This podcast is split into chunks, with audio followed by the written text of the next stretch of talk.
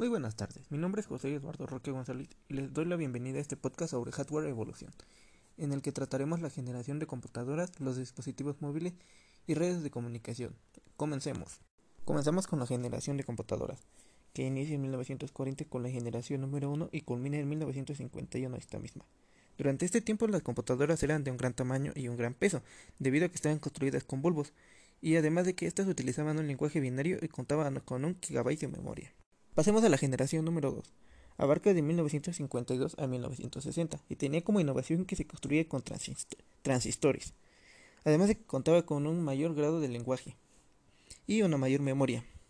Bueno, ahora hablemos de la generación número 3. Esta comienza en 1961 y termina en 1970 y ya contaba con circuitos integrados dentro de las computadoras, además de circuitos y chips se crea el primer sistema operativo y se utilizan computadoras portátiles, además de que son usadas en programas espaciales. Ahora hablemos de la generación número 4, que inicia en 1971 y culmina en 1981.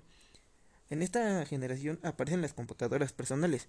Se crea Microsoft y Apple.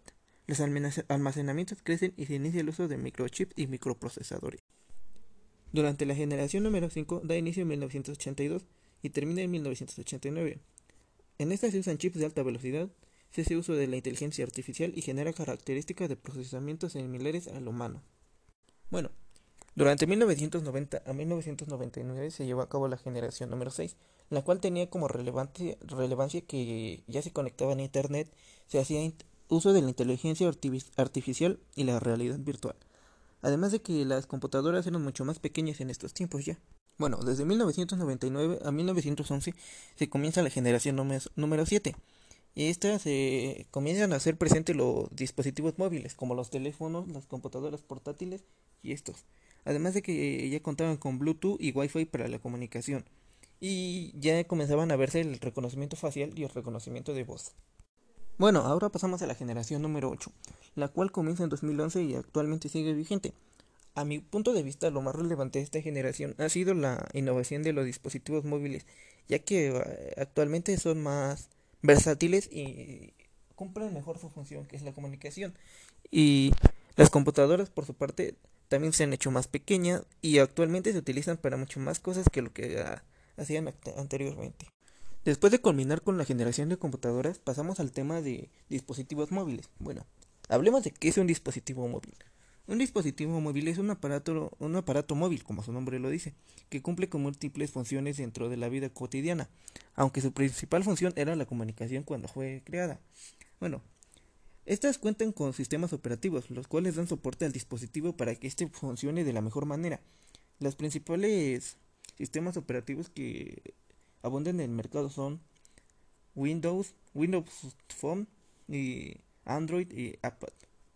Ahora hablemos de los diferentes dispositivos móviles que existen en el mercado. Comenzamos con el teléfono inteligente, que no es más que nada que un teléfono celular que cuenta con un sistema operativo y múltiples aplicaciones y una conectividad a internet. Se usa generalmente para la comunicación. Es lo que usamos para las llamadas, los mensajes de texto y el uso de redes sociales.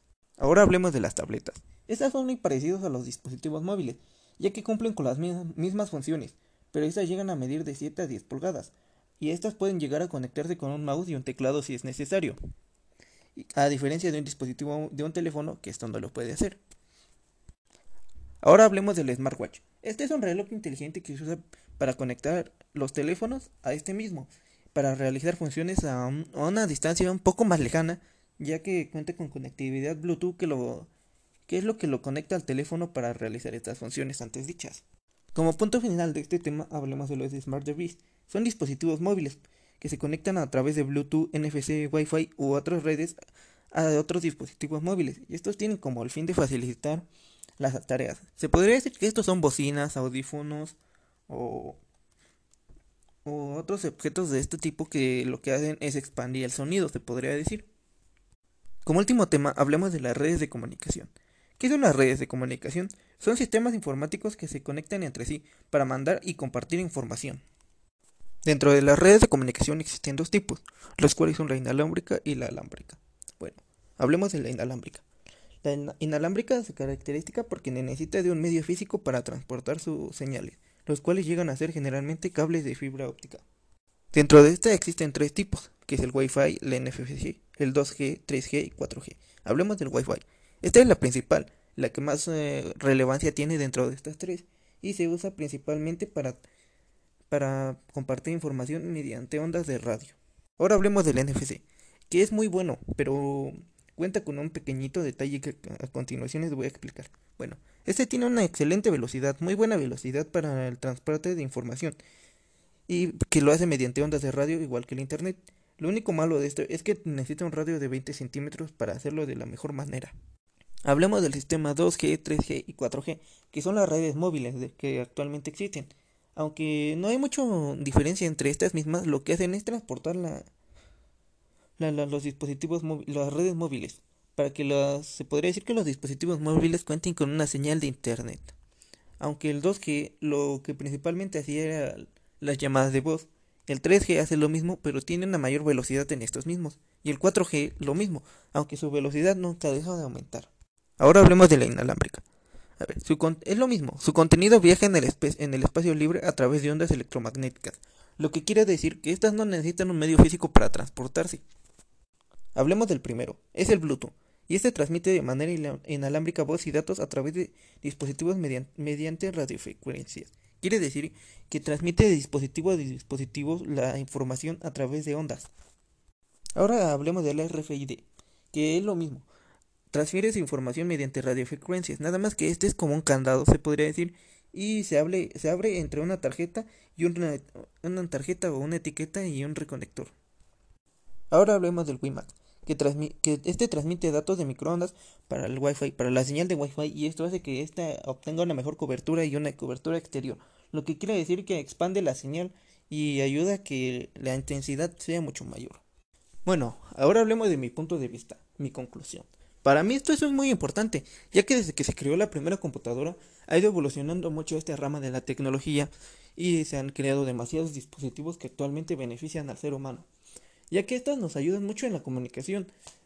Antes no podías comunicarte con una persona que viviera miles de kilómetros de ti, pero actualmente esto es posible, ya que gracias a los dispositivos y a los medios de transporte virtuales, se podría decir, la información viaja muy rápidamente. Después de esto vinieron las redes sociales y los servicios de mensajería, los cuales mucho han beneficiado a la humanidad para mantenerse en comunicación con sus seres queridos que no pueden ver o visitar. Así que para mí esto es muy importante y esperemos que esto siga evolucionando para que la comunicación y otras acciones sigan creciendo y sean beneficio, beneficio para la humanidad.